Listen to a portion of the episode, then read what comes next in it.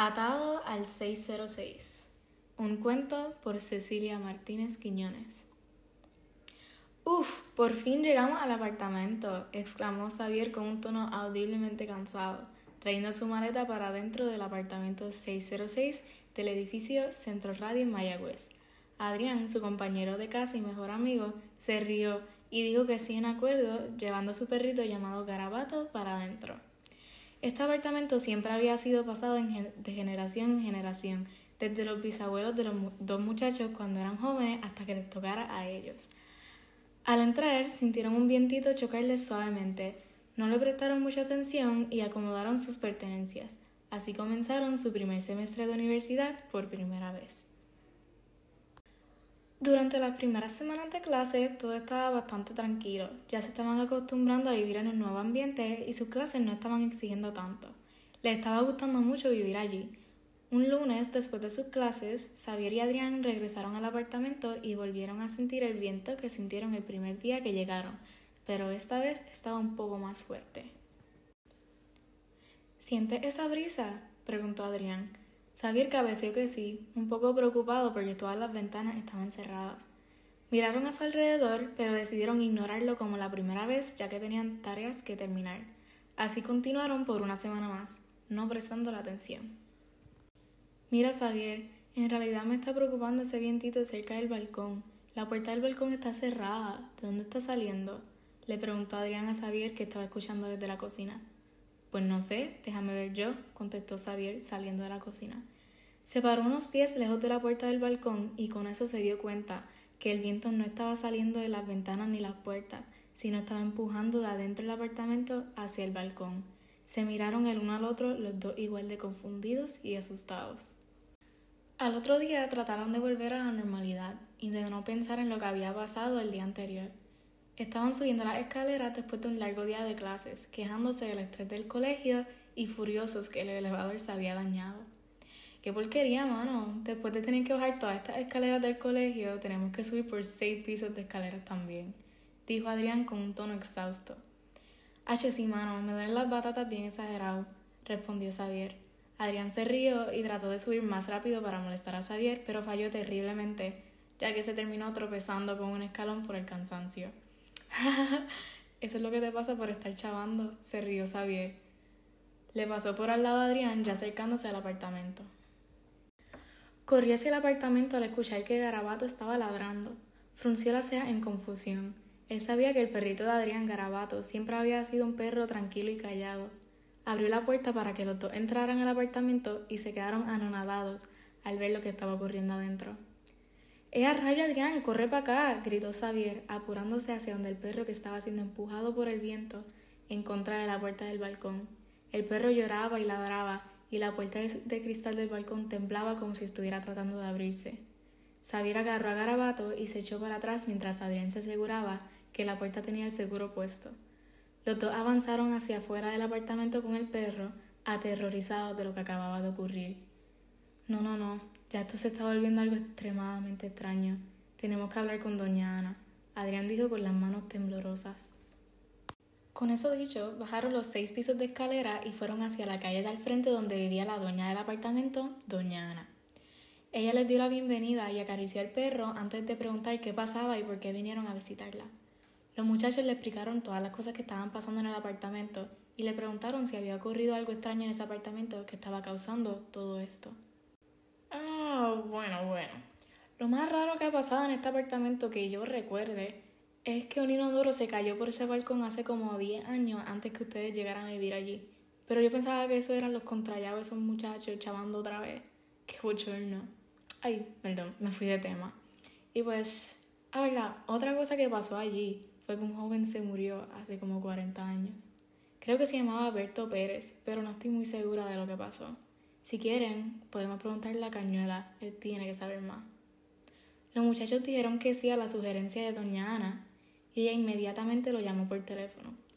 Cañuela, el que se encarga del mantenimiento del apartamento, contestó bastante rápido y empezó a contar la historia de la muerte de Berto como le pidieron. Luego de la llamada, los dos jóvenes aprendieron que Berto había muerto y sido obligado a tirarse de rapel por sus compañeros de casa y amigos. Tirarse de era un pasatiempo de los jóvenes viviendo allí, pero esa vez hace 40 años. Falló terriblemente y Berto se cayó en contra del piso al no poder parar apropiadamente y la persona que se supone que estuviera velando abajo no estaba pendiente. Adrián y Xavier se miraron preocupados, sabiendo que sus abuelos también vivieron allí durante ese tiempo. Avanzaron a volver a su apartamento para averiguar qué estaba pasando y por qué. Xavier corrió hacia su armario sacando una caja con una tabla de ouija y dos varillas de radiestesia. Nene, ¿cómo rayo tú tienes eso? preguntó Adrián. En verdad fue que mi prima que está obsesionada con las cosas paranormales esta me regaló esto de cumple, pero nunca lo he usado. Xavier le pasó la mano por encima a la caja para quitarle el polvo y sacó la tabla y las varillas de adentro. Agarró las varillas, una en cada mano, mientras estaba parado en la sala del apartamento. Las varillas lentamente comenzaron a moverse hasta apuntar hacia el balcón. Cuidadosamente fue moviéndose más cerca de donde estaban apuntando las varillas y éstas comenzaron a temblar, indicando que había una mala energía saliendo de allí. Adrián, aquí obligado tiene que haber un fantasma, afirmó Xavier con la voz temblorosa. Dame acá, Adrián dijo tomando las varillas y acomodándose un poco más lejos del balcón que Xavier. Notaron que esta vez las varillas no se movían hacia el balcón, sino hacia el área de los cuartos. Se fueron moviendo hacia los cuartos y las varillas dejaron de temblar completamente y sintieron un sentido de paz. Aunque todo estaba tranquilo, las varillas seguían apuntando hacia los cuartos, indicando que también tenía que haber otro fantasma allí, pero no parecía ser peligroso a la sala y acomodaron la tabla de Ouija con todas sus partes en el piso cerca del balcón y se sentaron. Los dos pusieron sus manos sobre el puntero y preguntaron en voz alta, ¿Qué tú quieres? El puntero comenzó a moverse por la tabla, deletreando V, E, G, A, N, Z, A, venganza. Justo en ese momento entendieron. Entendieron lo que quería el fantasma, cómo lo quería y por qué. El fantasma, Berto, Quería venganza en contra de la familia de Adrián por ser obligado a tirarse del balcón por su abuelo y morir. Quería, con el viento, obligar a un familiar del abuelo de Adrián a tirarse y por eso comenzó con su perro, Garabato. De la nada sintieron el viento ponerse más fuerte otra vez y corrieron hacia los cuartos con la tabla de Ouija y el perro. Se sentaron en el pasillo al frente de los cuartos con la tabla y volvieron a poner sus manos sobre el puntero y le preguntaron al otro fantasma que estaba por dichos cuartos. ¿Qué tú quieres? El puntero se movió de nuevo, pero esta vez deletreando A, Y, U, D, A, R, ayudar. ¿Qué? ¿Ayudar? ¿Quién tú eres? preguntó Xavier, sorprendido de la respuesta que había dado el fantasma.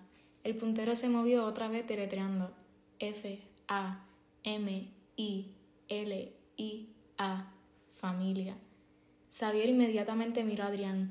¿Será él mi bisabuelo de los que vivieron aquí hace 60 años o más? Adrián encogió los hombros y los soltó significando un quizás. ¿Y cómo nos va a poder ayudar? Le preguntó Adrián al fantasma y una vez más se movió el puntero ahora deletreando P U E R T A S puertas. ¿Será que hay que abrirle las puertas? cuestionó el otro joven. Para mí que sí, vamos a tratarlo. Avanzaron a abrir las puertas de todos los cuartos. Sintieron un viento frío pasarle por al lado saliendo de uno de los cuartos. Dejaron a Garabato en un baño para que no le pasara nada de nuevo y corrieron a abrir la puerta del balcón. Sintieron el vientito frío pasarle por al lado de nuevo, desde adentro del apartamento. Completamente de la nada podían ver las sombras de los dos fantasmas. Uno estaba en el balcón, el que asumían que era el que quería venganza, y el otro, el que asumían que era el que le ofreció ayuda, estaba al frente de la puerta del balcón. Los jóvenes estaban puramente anonadados por lo que estaba ocurriendo ante sus propios ojos, pero sabían que tenían que echarse para atrás y así hicieron. Vieron la sombra del fantasma que los estaba ayudando a salir y acercarse al que quería venganza, y comenzó a sentirse el viento más fuerte que nunca. Los dos fantasmas se estaban empujando con ondas fuertes de viento. El viento era tan fuerte que tuvieron que cerrar los ojos y cuando los tuvieron que abrir ya no podían diferenciar cuál fantasma era cuál. Realmente los jóvenes no sabían cómo iba a terminar la pelea, solo esperaban que el fantasma de los cuartos le ganara. Los muchachos continuaron observando lo que estaba pasando y vieron que las sombras se seguían acercando más y más al muro del balcón. De la nada, una de las sombras se cayó y desapareció. No, no, no, no. ¿Cuál se cayó? Mi bisabuelo, gritó Xavier. Él y Adrián se apuraron hacia el balcón donde quedaba solo un fantasma. Estaban sumamente preocupados hasta que mientras desaparecía la sombra del único fantasma que quedaba, escucharon una voz de bajo volumen, dulce y suave decir, Gracias. Gracias por dejarme cumplir mi deseo de proteger a mi familia hasta el final. Ahora descansar en paz. Y así por fin los fantasmas llegaron al destino que les tocaba y fueron liberados del 606.